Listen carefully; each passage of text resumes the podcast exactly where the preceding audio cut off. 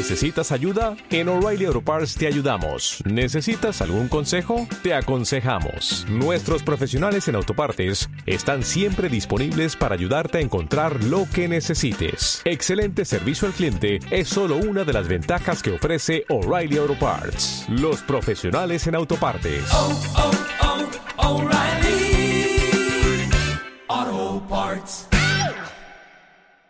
Dos, bienvenidas a una nueva- un nuevo episodio de Tiempo Ahora. Estamos en el episodio 12, eh, terminando la temporada, o ya casi terminando la temporada, ¿no? Ajá. Este, eh, como lo habíamos dicho en la- el programa anterior, eh, estamos hablando en estos dos programas sobre los años 80, eh, especialmente sobre la cultura y en particular sobre el cine.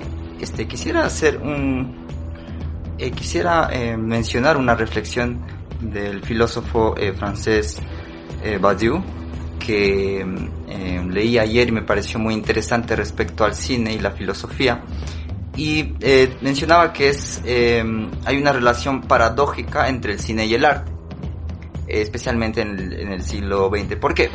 porque eh, el, el cine viene a ser una em, digamos un arte de masas eh, o una producción de masas para una categoría política eh, políticamente activa mientras que el arte en realidad dice es una categoría aristocrática entonces aquí se da como una especie de paradoja.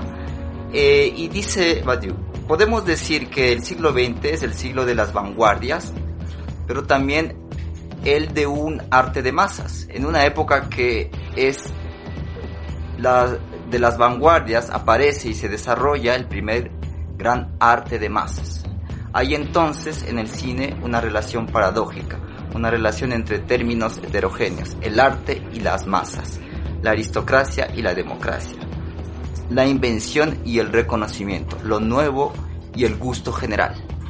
Bien, entonces, eh, más o menos para pensar eso y para pensar en todo lo que eh, ha dado el cine y todo lo que ha hablado sobre la cultura de diferentes épocas, eh, introduzco el tema.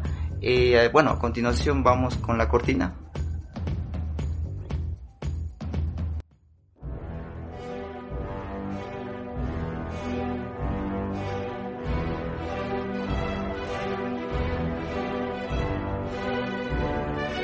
Tiempo ahora. Historia para la vida. Historia para la acción. En hoja de ruta.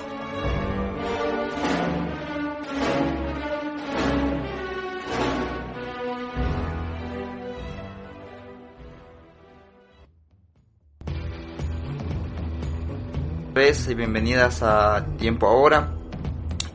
Estamos como siempre, bueno ahora en aquí en el estudio yo, Reneto Apanta y Brian Tite y desde la distancia Nati. ¿Cómo estás, Nati? ¿Cómo estás Nati? Hola, ¿cómo estás? Bien, gracias. Que estuvo ausente en el, en el episodio anterior. Pero creo que ya está mejor, ¿no es cierto? Sí, sí, sí, sí, estoy mejor y, y gracias a todos por entender que no pude participar en el anterior episodio, pero estoy de nuevo acá y muy feliz de poder hablar sobre los temas que tenemos preparados para hoy. Bien, entonces ¿te, te gustaría empezar? Claro. Entonces, retomando un poco el hilo que tanto Brian como René eh, plantearon en el capítulo anterior, eh, vamos a hablar un poco sobre los 80 y sobre su producción cultural. Eh, pero hay dos temas en los que nos vamos a centrar en este capítulo. Y el, el, el, primer tema del que hablaré yo es el cine de ciencia ficción y cómo eh, se desarrolló esto, este, este género artístico, esta expresión artística a lo largo de los años 80, eh, con unos pequeños ejemplos. Y después Brian eh, hablará sobre un tema en el que es experto, que No. es anime. Son azares, son azares, ya. Bueno, Gustos pasajeros. entonces, pero dejaré que sobre eso, sobre eso se explaye Brian después de mi intervención. Ok. Ok, la ciencia ficción es un género que procede de la literatura y cobró relevancia en la segunda mitad del siglo XX y se extendió a otros formatos como el cine, la televisión y especialmente la novela gráfica. Este género tiende a especular sobre escenarios plausibles donde factores relativos a las ciencias de la vida o exactas e incluso de las ciencias sociales se ven alterados de tal manera que los temas que abordan las obras de ciencia ficción tienen que ver con el tiempo, la evolución humana, las nuevas tecnologías, la robótica y un amplio etcétera.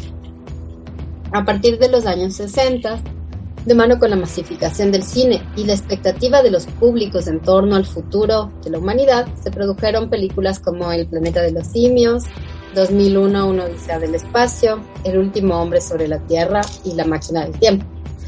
Pero, ¿qué son los clásicos del, del cine de ciencia ficción?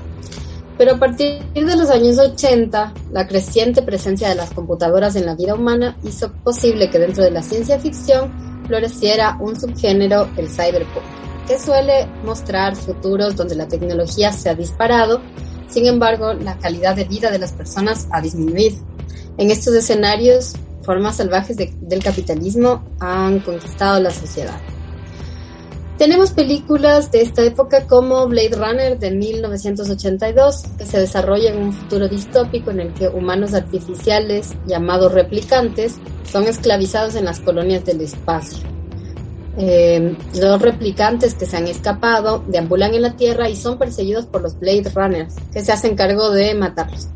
Esta película no fue bien recibida en el cine de taquilla, pero se convirtió en una película de culto gracias al consumo doméstico y a la renta de películas. Debido a esta difusión, se la considera precursora del cyberpunk.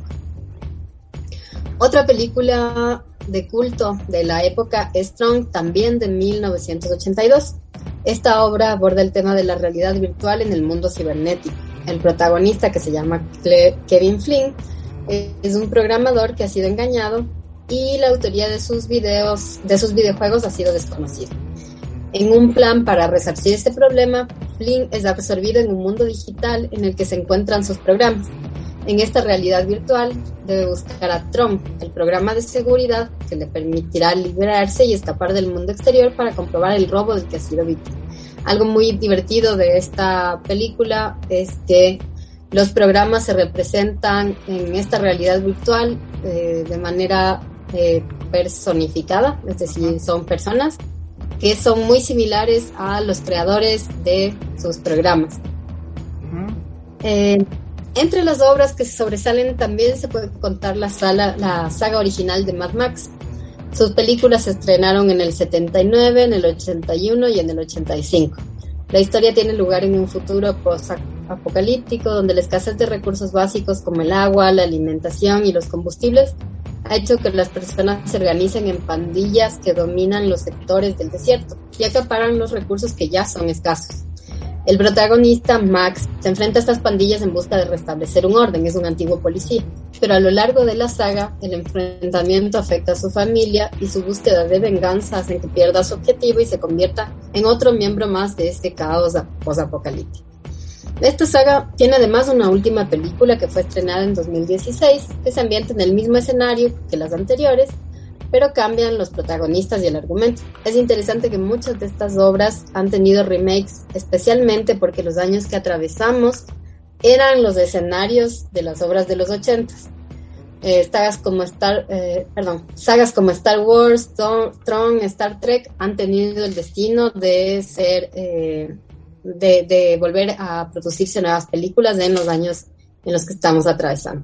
Sí. Eh, ¿qué- No, no. Sí, No, eh, sí, de nuevo, eh, como hablábamos el- en, la- en el capi- en el capítulo anterior, decíamos que eh, cerca de los 2000 y a partir de los 2000 eh, existió toda una em, obsesión por los años 80 y culturalmente y los 80 en cambio existía una obsesión por los 50 y en muchas películas como Vaselina, eh, Volver al Futuro, este, eh, como Calles de Fuego, por ejemplo, todas se refieren a los años 50 y otra que voy a mencionar yo como La Mosca, que es un remake de una película de horror de los años 50 también. Eh, y ahí también están los que se llaman los eh, ¿cómo se llaman? los atrapacuerpos o algo así que también es una película 50 que, que se versionó muchas veces, una de ellas es en los 80, pero siempre como Eh, eh, hablando de los de los de los eh, acontecimientos de dichas épocas, ¿no? Entonces, eh, sí, tiene razón y además, por ejemplo, con Volver al Futuro, justamente habla sobre el, el 2015 eh, y justamente todo el mundo des- en el 2015 decía, a ver, vamos a ver qué hay y qué no hay. No hay carros voladores eh, eh, y algunas cosas como las Pero tuvimos a Trump de presidente. en los Estados Unidos. y, y- y las, las patinetas que se deslizan en el aire tampoco. Eh, crearon estas Nike que, que se autoajustan, que sí fue posible. Yo recuerdo que lo sacaron justamente por el aniversario. Blade Runner también, porque el, eh, Blade Runner habla del 2018, si no recuerdo. Eh, igual, lo 19. mismo. 19. Eh, yo voy a Y, añadir. y también Ujú. una odisea en el espacio es del dos- habla del 2001, o sea, Claro, el segundo sí, sí, milenio sí. era como el gran escenario para las, para las películas de ciencia ficción de la época. Sí, eh, yo solo voy a añadir una cosa pequeña, que es interesante por un... Bueno, el elemento común que podemos ver en estas películas es esta idea de proyectarse al futuro y sobre todo lo futurista que suena hablar de los 2000 para aquel entonces. Y bueno, pero fuera de eso vemos que hay algunas divergencias. Eh, por un lado tenemos una, digámoslo, la más optimista yo creo que sería Star Trek, ¿no?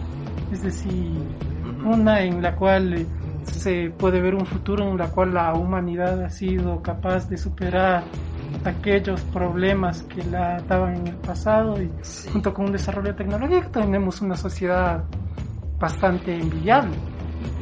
Por otro lado, bueno, Justamente género- es, es interesante. oh, Hay un perdón. género del que voy a hablar sobre esta visión. ajá, Es que es muy interesante lo que señala Brian porque, eh, como les decía, el cyberpunk es el subgénero que más se fortalece con el desarrollo de la tecnología, pero es también el, el- el subgénero más pesimista en torno a lo que va a suceder con la tecnología. O sea, lo que dice es que la tecnología no se va a utilizar para mejorar la vida del ser humano, sino para esclavizarlo más o para brindar más control y más recursos y más poder a las élites que ya dominan el mundo. Pero de eso también les voy a hablar, entonces, pero, pero no me salto porque solamente quiero hacer una mención al cine de terror. Eh, y en ese sentido cabe recordar también que hay películas de terror que tuvieron un espacio en la ciencia ficción de los 80, por ejemplo Alien o Depredador, que no solo fueron éxitos de taquilla, sino que también dieron eh, forma al rumbo que luego tomó el género del terror también hacia los 90. Y un poco para cerrar esta reflexión y retomar lo que plantea Brian, el éxito del cyberpunk en los 80 dio paso a la creación también de nuevos subgéneros como el steampunk, que se ubica en un pasado por lo general anacrónico relacionado a la época victoriana y a la revolución industrial, donde la máquina de vapor es un elemento fundamental. Así también hay expresiones de biopunk como Gattaca, donde los avances de la biotecnología determinan la condición de la humanidad. Y uno de los subgéneros que en lo personal me gusta muchísimo más es el solarpunk, que es una alternativa y se contrapone al cyberpunk y presenta futuros post-apocalípticos donde la humanidad ha logrado perseverar gracias al uso de tecnologías nuevas y también tecnologías antiguas como la agricultura, que son amigables con el ambiente y con el ser humano. Es atractivo este género porque presenta una visión optimista sobre el futuro, basada en la producción ecológica, en el desarrollo y en la preservación de los lazos sociales que nos constituyen como sociedades. Entonces, me parece, este género me causa mucha curiosidad, no lo he explorado en su totalidad, pero también eh, ha dado paso a movimientos culturales y literarios donde se habla de pensar, bueno, en un después que sea optimista, un después en el que el ser humano todavía tiene eh, posibilidades de vivir con una, con una calidad, digamos, de vida aceptable. Entonces me parece interesante. Obviamente esto está muy ligado a la preocupación contemporánea por el medio ambiente, por la contaminación, por eh, la escasez de recursos y, digamos, un manejo justo de estos recursos. Eh, sí, mm, retomando lo último que acabas de señalar y volviendo a lo que estaba, a lo que quería añadir anteriormente igual, eh, mm, bueno, eh, parece curioso ver estas perspectivas sobre un futuro visto de, desde esta perspectiva de una perspectiva más optimista como tú mismo lo, lo has señalado. A lo que yo iba a añadir era, eh, bueno, habíamos mencionado Star Trek, eh, tú también mencionabas Star Wars. Star Wars creo que sería simplemente la, sin tratar de darle un tono negativo a lo que voy a decir, la más ingenua de todas ellas. Es simplemente una aventura entretenida en el espacio que se alimenta del, del género del pulp de ficción de los años 50 y 60 que había en los Estados Unidos. Entonces, eh, digámoslo, ese es el núcleo de, de Star Wars y que, digamos, lo provocó tal atractivo que eh, influyó mucho en, en ciertas formas de ser ficción de los años 80, frente a las cuales contrasta estas perspectivas más pesimistas y críticas, eh, como tú lo decías, eh, por ejemplo, las del cyberpunk y, bueno, eso que se va a acentuar más en los años posteriores. Y creo que esto, digámosle, estas perspectivas más pesimistas eh, también estarían, tendrían que ver con aquello que eh, Mark Fisher denominó el realismo capitalista, es decir, no hay futuro. No podemos imaginar otro futuro que no sea una agudización de las tendencias capitalistas del presente. Eh, pero bueno, Eh, supongo- te interrumpo solo un segundo ahí, como para pensar en el presente, sobre esta amenaza que nos planteaba la cultura visual de los ochentas y pensar hoy cómo, eh, por ejemplo, las plataformas digitales han acentuado y han intensificado los mecanismos de explotación para los trabajadores.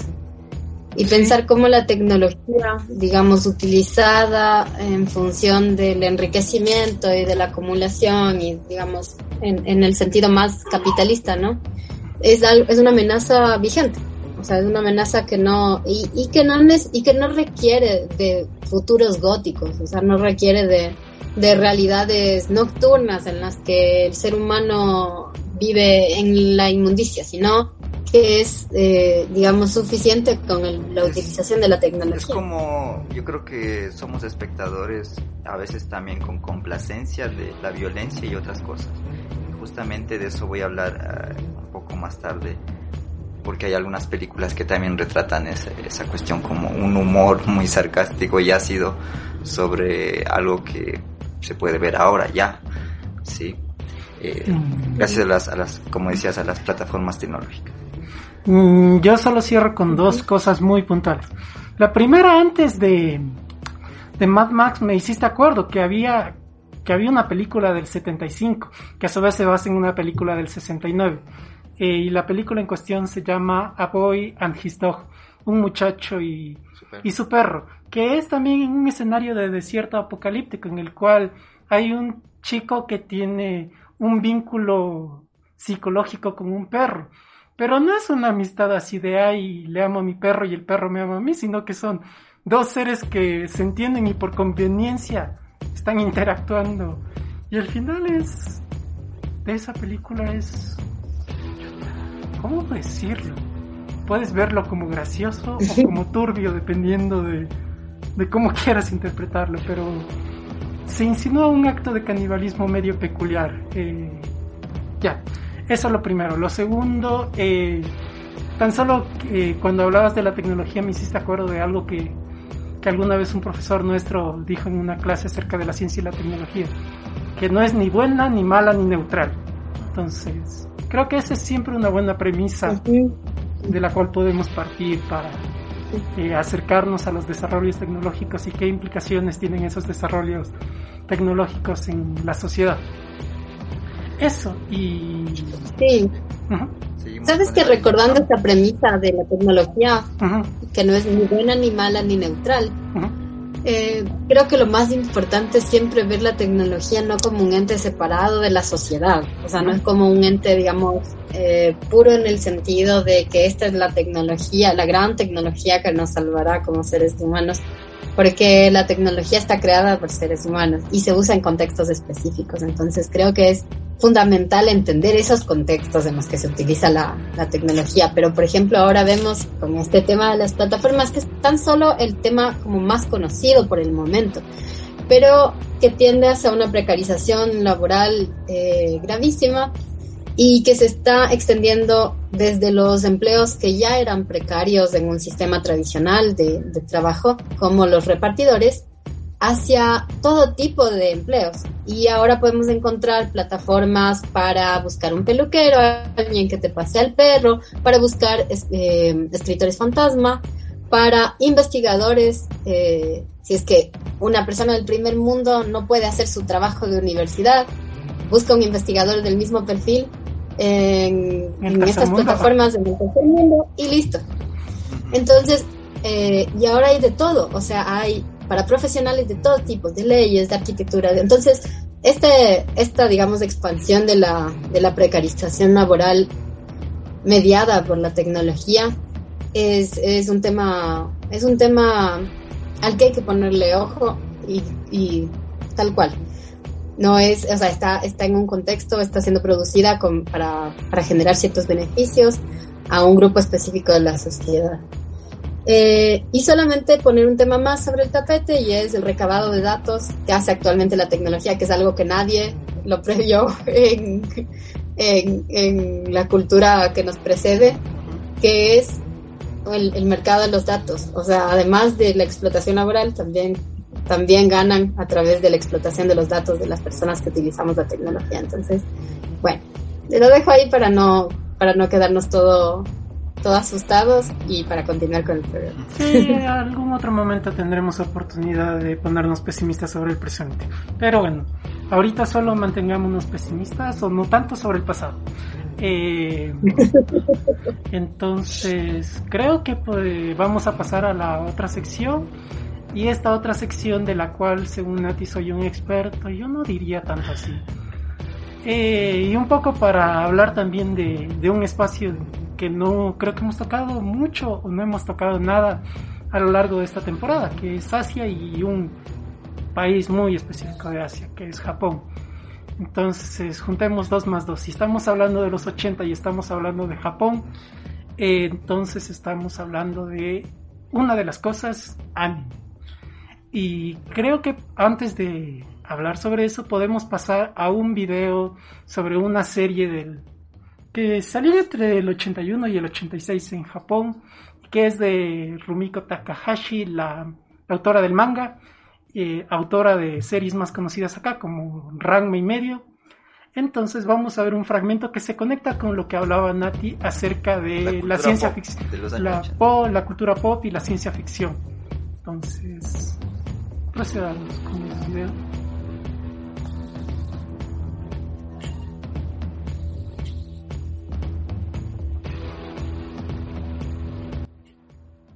¿Ahora qué os pasa? Pregúntatelo a ti mismo, te mataré. Cerdo, cerdo, cerdo. Pero bueno, no se puede saber qué estáis pensando. Vaya, ya se os ocurre decirlo en voz alta. ¿Eso está bien? Vamos, Lumba, ¿por qué defiendes a este imbécil? Hemos venido para defender tu honra de este cretino. Esto no es asunto vuestro. No necesito que me protejáis de él. Te con cuerpo y alma, mi tesoro.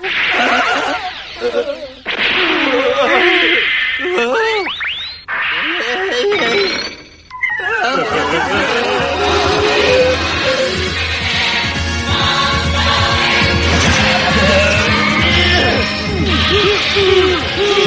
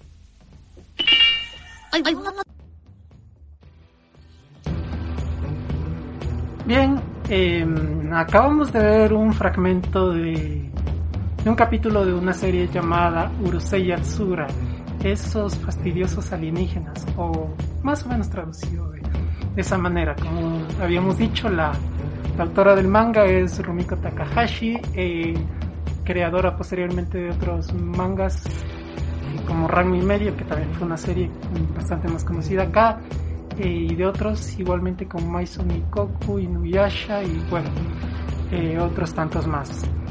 Eh, bien, eh, podríamos ver aquí justamente algo que estaba señalando René, que es, digámoslo, ese impacto y esa fuerza que tuvo cierta forma de ciencia ficción, que bueno, Star Wars es del 76, 77 me parece, ¿no es cierto?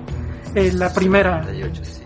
la primera parte, entonces, pero sí, es decir, tenía una influencia todavía bastante más marcada en la década de los 80 y, y está asociada con, la ciencia ficción. Entonces, eh, ¿cómo hablar de los años 80 y del, del anime? Eh, voy a intentar algo eh, y voy a intentar hacer un trasfondo económico y del contexto del contexto económico de Japón desde desde la posguerra. Entonces, veamos si es que así puedo organizar un poco las ideas porque ahorita siento que no tengo las ideas tan organizadas, pero veamos. Eh, lo primero que podríamos señalar es que justamente Japón fue derrotado, tras la Segunda Guerra Mundial y después de eso eh, pasó ocupado durante una década por los Estados Unidos. Eh, justamente esta ocupación también respondió, por un lado, a mantener un cierto sentido de desmoralización entre la población japonesa y por otro lado, para mantener las cosas a, a control eh, bajo la amenaza de la irrupción comunista. Es decir, ya estamos en- también en el contexto de, de la Guerra Fría. Y muy cerca de Corea, ¿no? Ajá, la guerra de Corea, es Sí, decir, claro. que también ocurrió a inicios de la década de los, de los 50. Entonces, tenemos que a mediados de los 50, eh, bueno, ya termina la ocupación estadounidense de, de Japón y después de un momento en el cual parecía inminente una crisis económica, eh, empieza lo que se denominó en aquel entonces el milagro económico japonés. Que por un lado tenemos a un grupo, digámoslo, eh, lo que se denomina en Japón Keiretsu, que es como asociaciones de empresas, que es una manera de coordinación entre empresas, eh, las cuales justamente también inciden en esto que denominábamos el milagro económico japonés, que está basado en una industrialización marcadísima que que por un lado se caracterizó, que dio a caracterizar a los productos japoneses de esa época, eh, bajo las consignas tales como la calidad, eh, la innovación, reducción de costos, y que dio a conocer marcadamente a los productos japoneses. Es decir, me parece Especialmente los autos. autos, los Toyota. Porque yo recuerdo que había una película de los 80 que yo recuerdo que vi cuando era niño y después nunca más la, la volví a ver y, y, no, no, no, le, no la he hasta ahora. eh, Pero es una película eh, interpretada por un actor que hasta ese momento era eh, de comedia, eh, Michael Keaton, que después en cambio pasó a, papeles como Batman, papeles como más serio, muy, muy parecido a lo que pasó con, eh, con Tom Hanks.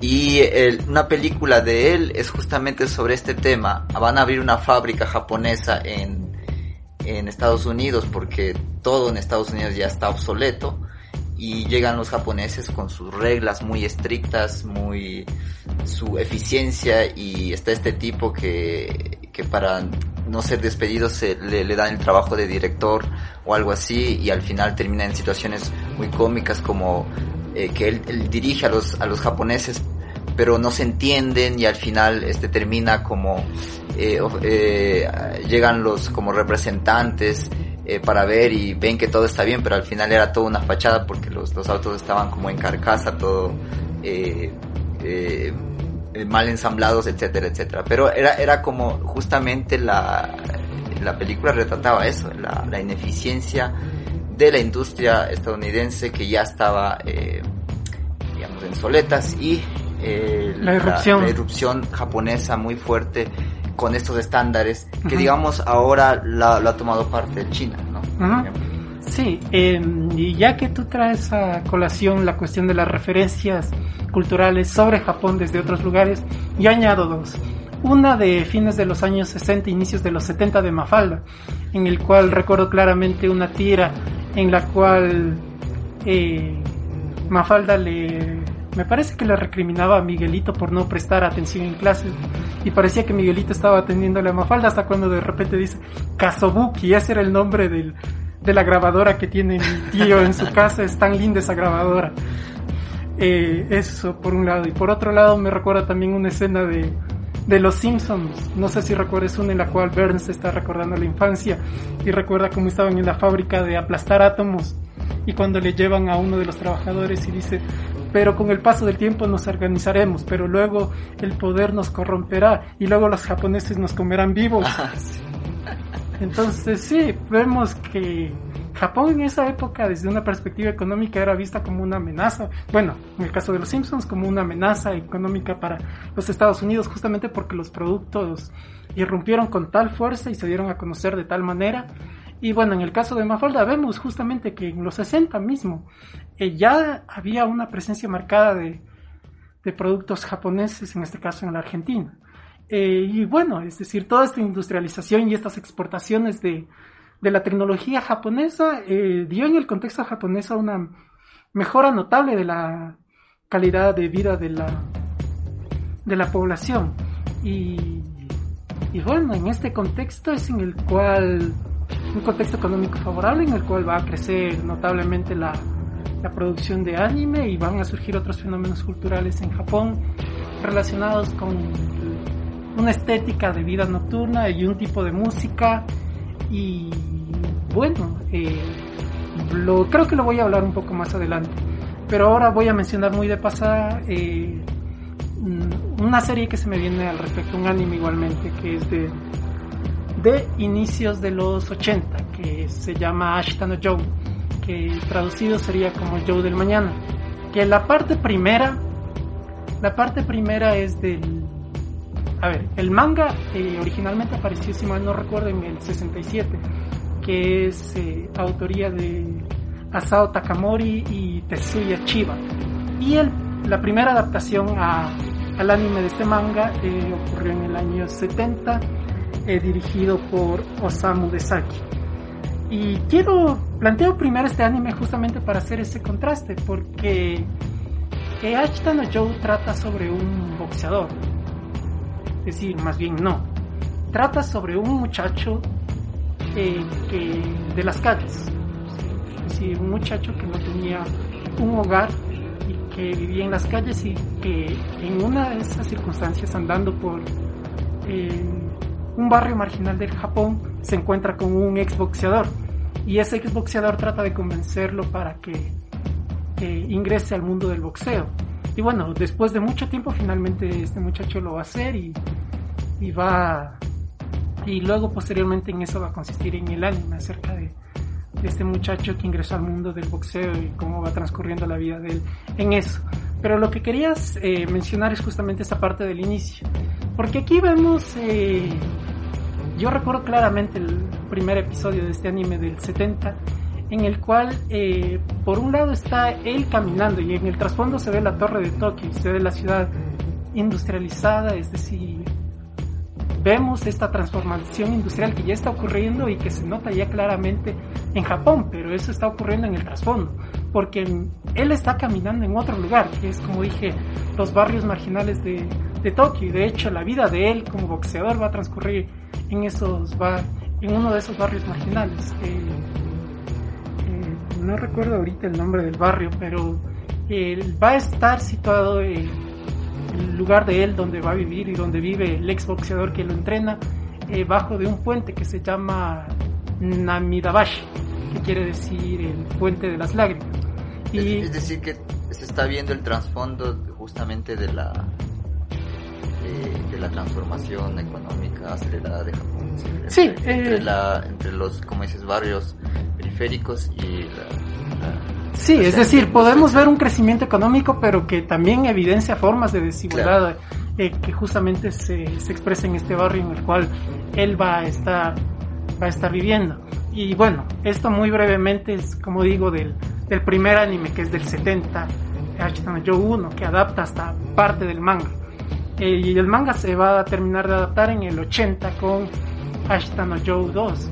Y se nota también el cambio en el estilo. Bueno, por un lado, digo, las innovaciones en, digamos, en el anime, pero también se nota de que ya se está narrando desde un tiempo distinto al, al tiempo que en el cual originalmente surgió el, el manga y, y el primer anime. Por un lado, colores más vibrantes, sonidos más vibrantes, y muchas de las escenas también ya transcurren en una forma de, de vida nocturna que, bueno, si bien no va a ser la misma de la cual voy a hablar posteriormente, pero es una forma de, de vida nocturna y igualmente. eh, ahora sí, creo que puedo un poco ingresar a qué me estoy refiriendo con, con vida nocturna aquí. Una estética de ciudad, es decir, una ciudad que ya se percibe que está activa todo, todo el tiempo. Las luces de ciudad, el neón, que creo que son cosas muy asociadas a, a una forma de estética ochentera de ciudad en el anime. Y un fenómeno urbano muy particular en la cultura japonesa de los años 80 que va a ser el city pop. Y el término city pop también es peculiar porque no designa a, a un género en un sentido estricto de la palabra, es decir, no designa un género como podríamos hablar de la salsa o qué sé yo, de, de algún otro género musical, sino que designa algo así como un ambiente musical, una forma o un sonido, una forma de hacer sonido, por decirlo de alguna manera. Que el city pop es una innovación que se alimenta de fuentes como el funk o fuentes como el jazz y generan una forma de estética con la cual se va a asociar cierto tipo de, música en Japón. Y este tipo de música también evidentemente va a ser su aparición en el anime. Y creo que para eso podemos ilustrarlo con otro video, que vamos a ver lo que es de un OVA, luego voy a explicar qué es un OVA, pero es un OVA que aquí se trampa porque este OVA es del 90, pero eh, creo que ilustra bastante bien esto de los años 80 y, el OVA se llama 1919, así que procedamos a verlo.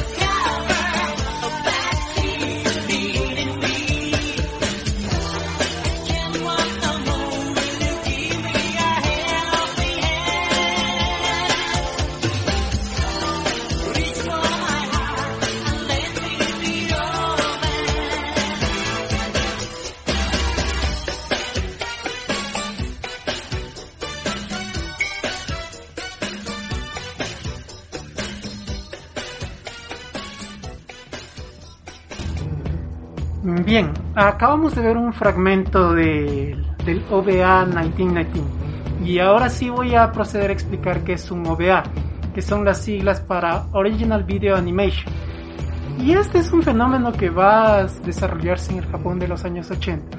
Es decir, en medio de esta bonanza económica, eh, además de las producciones de anime para televisión que, que existía desde ah, mucho antes, desde los años 60 con la irrupción de las obras de Osamu Tezuka, en los años 80 va a surgir un mercado adicional, que es el mercado de, de los OVA, que consiste en animaciones realizadas, más no para transmitirse por televisión ni para eh, publicarse, transmitirse en los cines, sino que se van a vender en formato físico.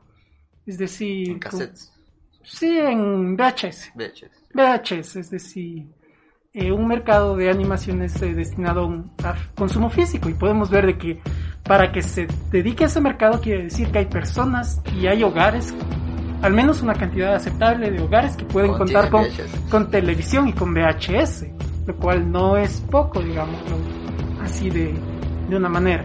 Entonces, bueno, eso es lo primero sobre lo, el- en general sobre los OVAs.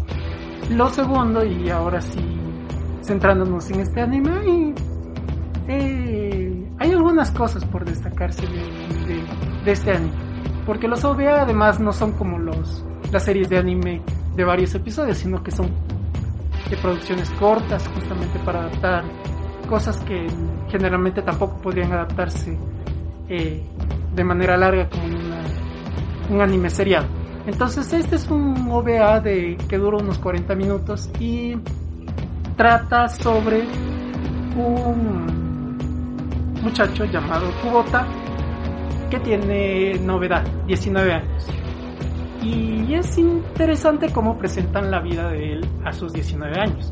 Porque ha pasado un año desde que ha salido de la secundaria y está preparándose para ingresar a la universidad, pero en el entretanto está como un trabajo de, de entretiempo como un mesero, como un mesero. Y en estas circunstancias el- la trama del anime consiste que él a sus 19 años y cerca de ingresar a la universidad eh, no ha tenido pareja y quiere estar cercano a alguien. En el sentido más bueno en, en el sentido más amplio de la palabra y en el sentido más específico de la palabra de lo que implica estar cercano a alguien. Entonces eh, presta su atención en una chica que le había gustado desde la desde la secundaria y esta chica se llama Fu- Fujisaki. Y ella también es interesante ver cómo se la presenta porque ella está estudiando medicina pero también tiene un trabajo de medio tiempo como modelo. Y luego más adelante vamos a ver de que ella también vive de manera independiente. Entonces podemos ver lo interesante de cómo se presenta esta vida de Japón en el cual una estudiante de un estudiante y que tiene un trabajo de medio tiempo puede vivir de, de manera independiente. Eh, y la trama del anime, para cerrar un poco esto, como digo, consiste en cómo estas dos personas se, eh, van a estar juntas, digamos, se van a ir acercando y cómo van a desarrollar una suerte de vínculo muy particular. Y vamos a ver si es que...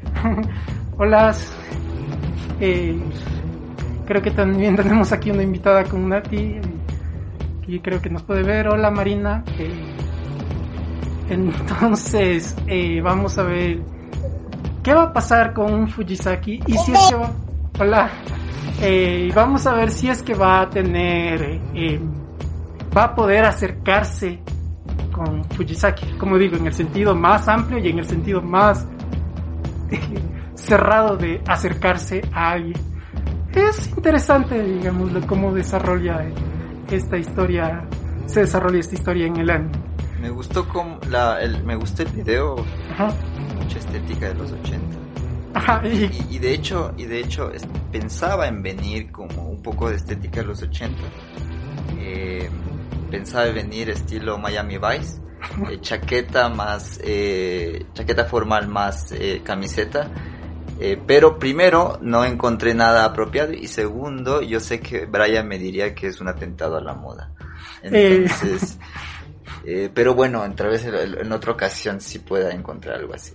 Bueno, si es que me hubieses avisado que esa era tu intención, habría puesto tal vez algún video de City Hunter, por- de otro anime en el cual justamente el protagonista utiliza una estética como la que tú me acabas de, de describir. Eh, y mm, como decía, eh, me parece bien que retomes justamente de por qué, por qué retomé este anime. Por un lado, eh, bueno, aparte de la historia de la trama de lo que acabo de mencionar, es interesante que en este anime hay, digámoslo, paréntesis musicales, en el cual hay varias canciones, es decir, es muy musical el anime en este sentido, porque hay varias, es muy marcada la presencia musical y destaca bastante justamente porque es la estética del city pop, es decir, toda la estética de ese anime es ochentera, aunque insisto, sea de 1990, pero es ochentera. Eh, y, y esto se refleja desde el inicio del anime. Eh, no puse el fragmento, pero justamente una de las escenas iniciales eh, transcurre en una discoteca en la cual hay chicas y hay chicos en, y están cantando, eh, están bailando, no cantando, bailando esta canción de, de Sabrina de los años 80 que ustedes sí han de haber escuchado en alguna ocasión. Boys, que es- boys, boys. Sí, Boys, Boys, Boys. Eh, vimos eh, la escena del, del anime que la incluí justamente por los elementos visuales, esa estética de 80 de animes y por la canción también, que tiene también su sonido dentro de eso, que podemos asociarlo al, al city pop. Y por otro lado también el elemento de vida nocturna, que se nota también bastante en el anime, que es la cuestión de iluminación, porque, digámoslo, una estética de ciudad en la noche requiere de luces. ¿Y qué tipo de luces? Es decir, tipo de luces como las de discoteca, es decir, colores vibrantes, que también es una característica de, del anime de esa época. Y en general, creo que eso, a través de este anime podemos ver elementos muy característicos de la estética del, del anime de los años 80. Y, creo que esto, tan solo para cerrarlo ya, es se resume en justamente una sensación de, de optimismo, de, hasta cierto punto despreocupación por una en el contexto de una situación económica que se percibía como favorable, lo cual se va a romper todo eso con la recesión económica en la cual va a entrar Japón en los años 90, pero bueno, en medio de. Ajá, eso quedará para otro momento, entonces Ok. eh, creo que podemos pasar sobre una cuestión más que tenemos que hablar. Sí. Bien, eh, justamente eh, la- el, el capítulo anterior le hice la, la- la pregunta a Brian de qué, qué es lo que eh, qué es lo que le evocaba a los 80 y quiero hacerle esta pregunta a Nati ¿qué es lo que te evoca a los 80 más allá de, digamos tu tus lecturas más de, de tipo intelectual o, o analítico sino más bien cuando ves una película de los 80 o, un- o escuchas una música de los 80 ¿qué te evoca? Hay como una suerte de idea de bienestar para, para mí, que tiene que ver con, pero sí pienso como un poco en imágenes de tipo de películas o series de televisión, en donde hay familias perfectas, donde la mamá tiene un rol, el papá otro rol, los niños un rol muy claro. y entonces pienso como en eso, como en bienestar. Hay una suerte de estabilidad que, que es muy clara. Bien, eh, y sí, yo, yo lo, justamente lo mismo decía, una época eh, relajada, estúpida y narcisista. Eh, es lo que me, me evoca a mí, pero, pero yo, yo voy a hablar, yo voy a hablar del... Sí, Mm, ¿Decías algo, Nati? Algo de también lo decía. sí, sí. Y yo voy a hablar eh, de algo más oscuro, de- del- del cine de horror de los años 80. Y bueno, el horror tanto en la literatura como en el cine ha sido uno de los géneros más eh, resistidos, digamos, en el sentido de posicionarse como una propuesta seria. ¿no? Los años 80, como mencionamos en el episodio anterior, eh, tuvo una significativa ola de producción cinematográfica y cultural en general. El horror en particular proliferó y quienes se encargaron de llevarlo a otro nivel y sumarle una narrativa crítica, para mí, para muchas personas, fue la generación que se denominaba de las 3C del cine de terror. Eh, eh, ¿A qué me refiero con las 3C? Son los tres eh, directores del cine de horror de los eh, años 80, David Cronenberg, Wes Craven y John Carpenter. Pero antes de hablar de ellos específicamente, voy a mencionar eh, eh, qué pasa en los 80 eh, en cuanto al cine de, de- de terror. Que ya es, digamos, nace en los 80 algo que ya es un canon en el, en el cine de terror, por así decirlo, el del slasher. La palabra eh, viene del inglés, del inglés slash, que significa cuchillada. Y este subgénero fue sustancialmente eh, eh, tuvo su reinado en los años, en los años 80 eh, eh, del terror hasta, eh, hasta bien entrado los 90. Es decir, era el género que más se producía en los años 80, con unos, unos atisbos posteriores también hemos visto ahora. Está caracterizado generalmente eh, por la presencia de un psicópata solitario, eh, maníaco, asesino serial, que mata a sus víctimas de formas crueles, generalmente utilizando elementos eh, que lo vuelven icónico y paradigmático. Por ejemplo, una vestimenta particular, eh, el uso de una o varias armas particulares, el sadismo y su falta de eh, humanización. Ejemplos tenemos a montones Freddy Krueger, eh, Jason, Leatherface, el asesino de Halloween, Michael Myers, el asesino de Halloween. Ahora bien, ¿qué es lo que desde el punto de vista sociocultural genera, por así decirlo, fascinación o expectativa por este subgénero en el periodo que analizamos, en los años 80? En Estados Unidos, que es el país en el que eh, más me centro y en el contexto en el cual analizamos, entre los 70 y los años 2000 se dice que se producen la mayoría de casos de asesinos seriales, entre un 60 y un 70% de, de todos los asesinos seriales de la historia, eh, tienen su actuación o eh, asesinan a sus, a, las- a sus víctimas en esta época eh, de los que se puede reportar, ¿no? La época es la época de Reagan, la época, como lo mencionábamos eh, en el episodio anterior, una época del neoliberalismo, de desmantelamiento de la sociedad del bienestar en Estados Unidos.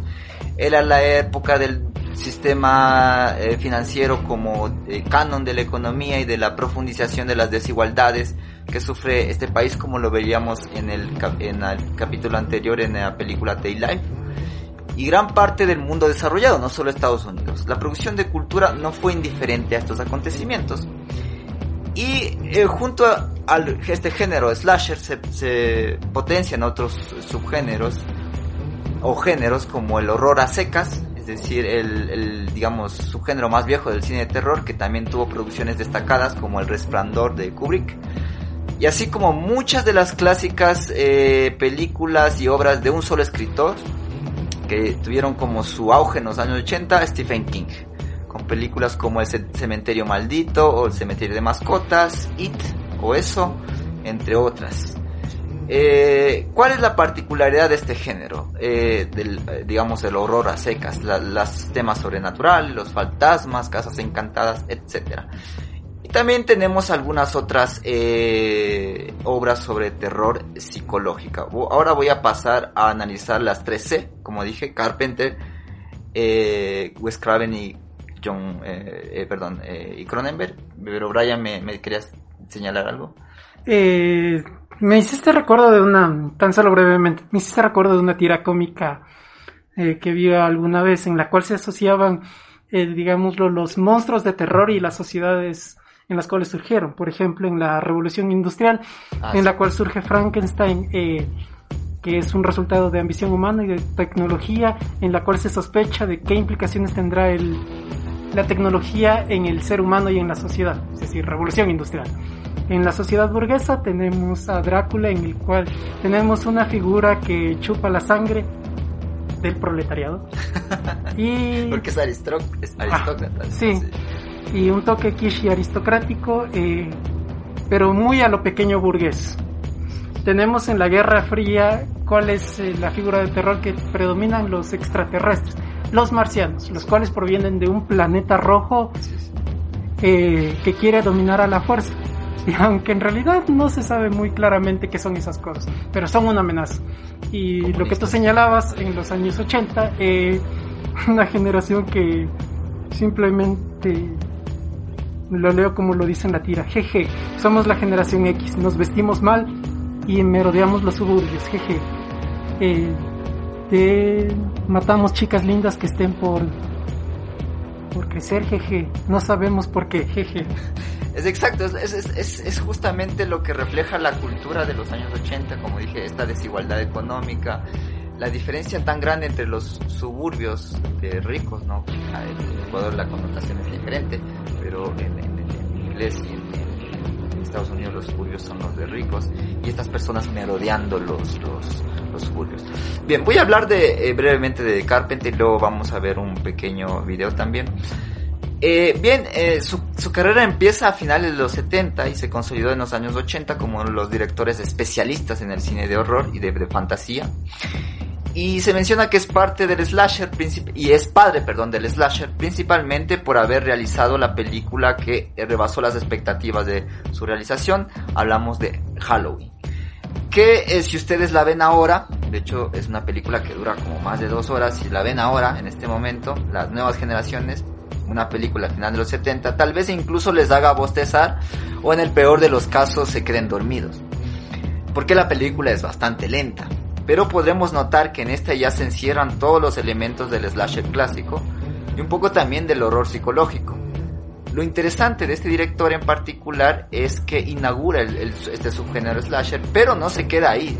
Durante toda la década de los 80 genera películas que van desde el terror eh, hasta filmes de fantasía con un buen y necesario toque de sátira política y humor negro. Ya lo veíamos en la mencionada Day Life del capítulo anterior. También están las películas como La Niebla y Dark Star, que es una película 70 que de Ay, hecho... qué entretenida que es. Que es una, la peli, una película poco vista, pero que una, tuvo una repercusión importantísima para películas de ficción como Star Wars, porque de hecho los, los encargados de, las, de los efectos especiales de Dark Star eh, trabajaron luego en Star Wars. Eh, Creo que más por ese lado la influencia porque la trama y el final no me suenan mucho a Star Wars, pero sí. Yo, yo no la he visto, pero es, es, es lo que... El final es una de las cosas más hilarantes que haya visto en mi vida. Eh, la película, por ejemplo, solo para mencionarte, una de las escenas involucran una bomba, una bomba existencialista que se empieza a cuestionar sobre su existencia. Es una cosa ridícula. Es más bien como más bien se acercaría a 2001 en ese sentido. Sí, pero, pero la, digamos, la estética y la, la, la realización de los efectos especiales tuvo, tuvo su repercusión, como digo, en Star Wars. Están también películas como Asalto a la Comisaría del Distrito 13, 1997, Rescate en Nueva York y una de mis películas favoritas de Carpenter, The Thing, o La Cosa, que hace referencia a una película de los 50, otra vez mencionando esta manía por los 50, de los 80. La película de los, de los 50, como decía Brian, que habla mucho de los extraterrestres, La Cosa, que en realidad es una, una especie de gelatina gigante, no sé si han visto, una película en blanco y negro, hacía alusión justamente a la Guerra Fría, a, la, lo inesperado, al comunismo, al, terror rojo, ¿no? Pero Carpenter lo, lo como es, reelabora y hace el tema de, de, de esta película en los 80, eh, es sobre igual un monstruo que llega al del espacio y ataca a una eh, estación que se encuentra en Antártida, si no me equivoco, o en el, en el Polo Norte. Pero, ¿de qué quiere hablar eh, Carpenter en esta, en esta película en especial? Eh, a una enfermedad que surge en los años 80, incurable, terrible y socialmente catalogada como tabú, el SIDA. Eh, vamos a ver ahora eh, un primer corto sobre la película Halloween.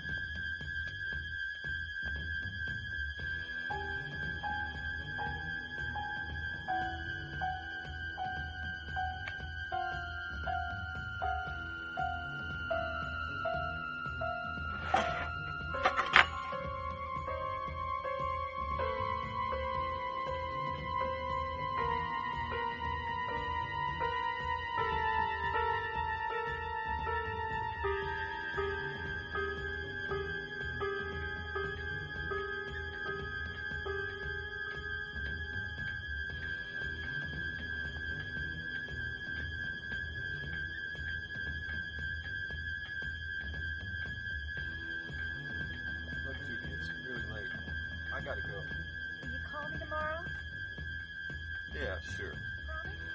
Yeah.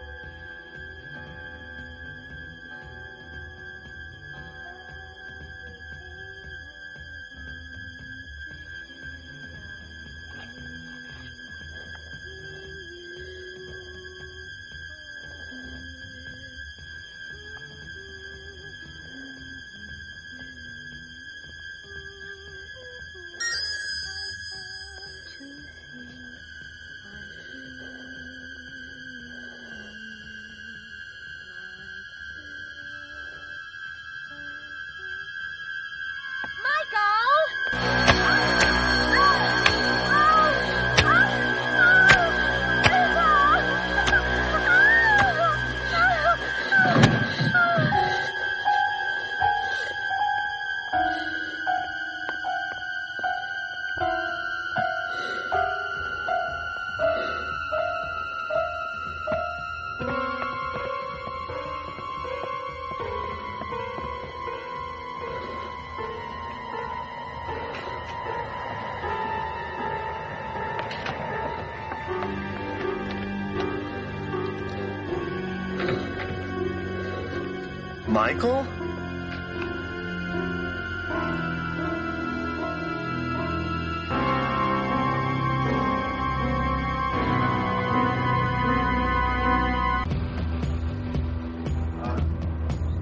Bien, entonces acabamos de ver el, el inicio de la película Halloween, donde este, el personaje de Michael Myers cuando es pequeño asesina a su hermana y luego ya surge el, el personaje como tal, eh, el asesino que es, en- es encerrado en un en, en psiquiátrico y, y se escapa y bueno, y la historia pues la que conocemos. Hicieron eh, 10.000 versiones hasta ahora, creo que la última salió hace un año, no recuerdo. Pero bueno, y nos queda muy poco tiempo y voy a hablar muy brevemente de, otro, otro director, el, mi favorito, creo yo, Cronenberg, David Cronenberg. De los tres directores creo que personalmente es mi, mi favorito, sin desmerecer a Carpenter. Cronenberg explora temas oscuros de la condición humana y también es testigo de su época. De Cronenberg se puede destacar un minucioso análisis de las condiciones humanas y sociales, teniendo una primera etapa donde explora justamente el tema social, como en su debut en The, The o Vinieron desde dentro, La rabia y Cromosoma 3, que es el clip que vamos a ver al final, que critica las perversiones, los tabúes de la sociedad moderna y de los países desarrollados en particular. Luego, en los 80 crearía dos movimientos dentro del cine del terror eh, muy famosos. Se llama La Nueva Carne, que lo, lo bautiza así, y el Body Horror, eh, que Cronenberg tiene esta manía con el cuerpo humano, como, como una fuente de inspiración, de las deformaciones, de las transformaciones especialmente, muy visibles en películas como The Scanners, Videodrome, que, en donde actúa la eh, famosa Deborah Harry, vocalista de Blondie, o la más aclamada The Fly, La Mosca, que es el, como digo, el remake de los años 50. Pero eh, eh, con un paréntesis eh, para eh, nuevamente para hablar sobre esta eh, manía sobre los años 50.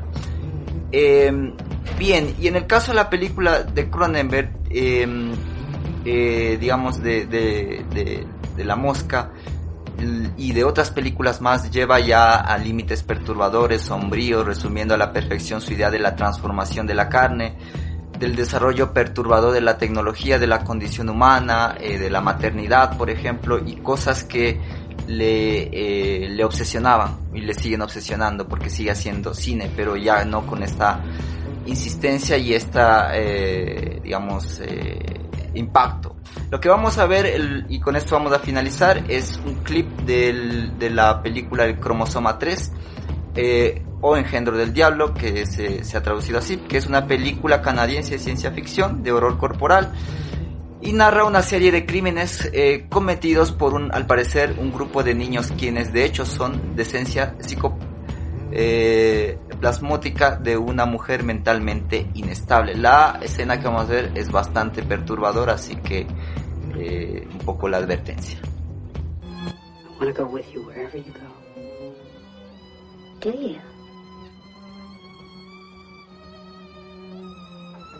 I want Yes.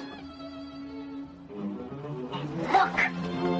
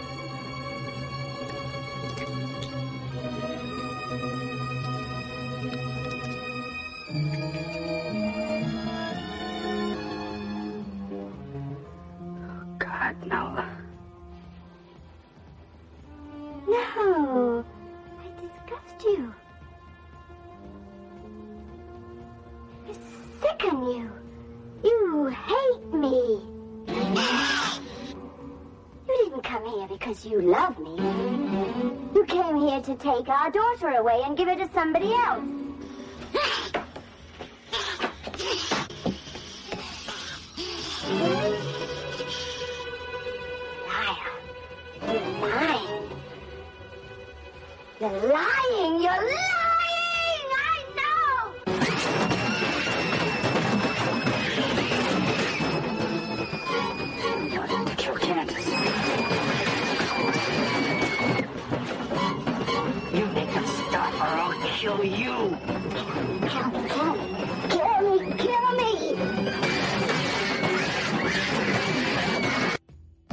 Bien, acabamos de ver este clip sobre esta película Cromosoma 3.